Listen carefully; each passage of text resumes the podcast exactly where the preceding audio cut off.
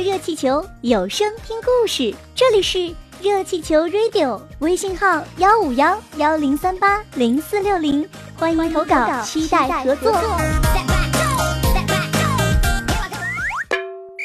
一个天才杂技演员，还有什么说的？走吧！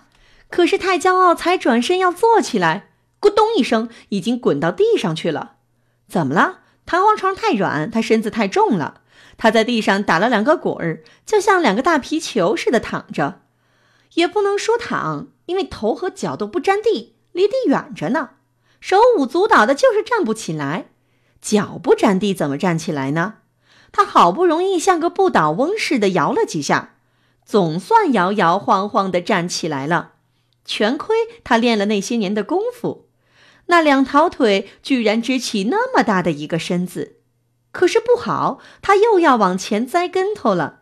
因为上身实在太重，他连忙抱住肚子，这也是勉强抱住的，因为两只手没法搁到一块儿去，总算没倒下来。太骄傲，简直弄不懂这是怎么一回事儿。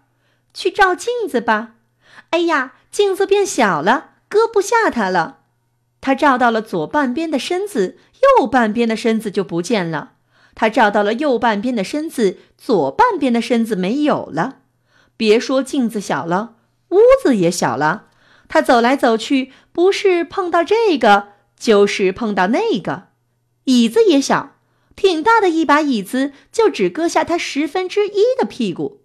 他的肚子现在只有一个好处，顶桌子用。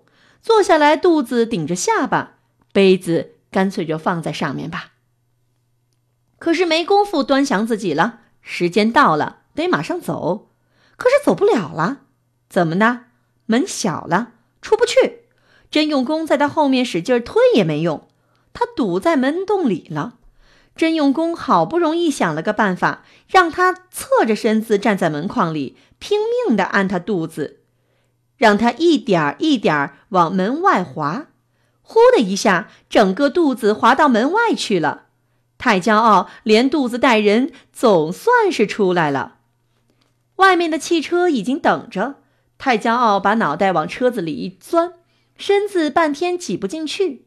太骄傲，抽出头来直喘气。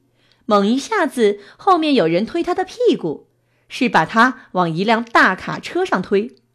他想用手推开这人，手又够不到。他们给身子阻碍住了，于是他不知不觉地给推上了车。那人透了一口气，关上了栅栏门。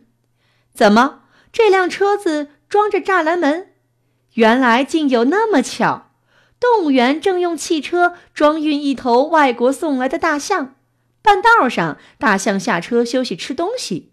到了时间，司机就把大象推上车。司机是个冒失鬼。看见面前有个庞然巨物，以为是大象，低下头来，闭上眼睛，就把它推上车去。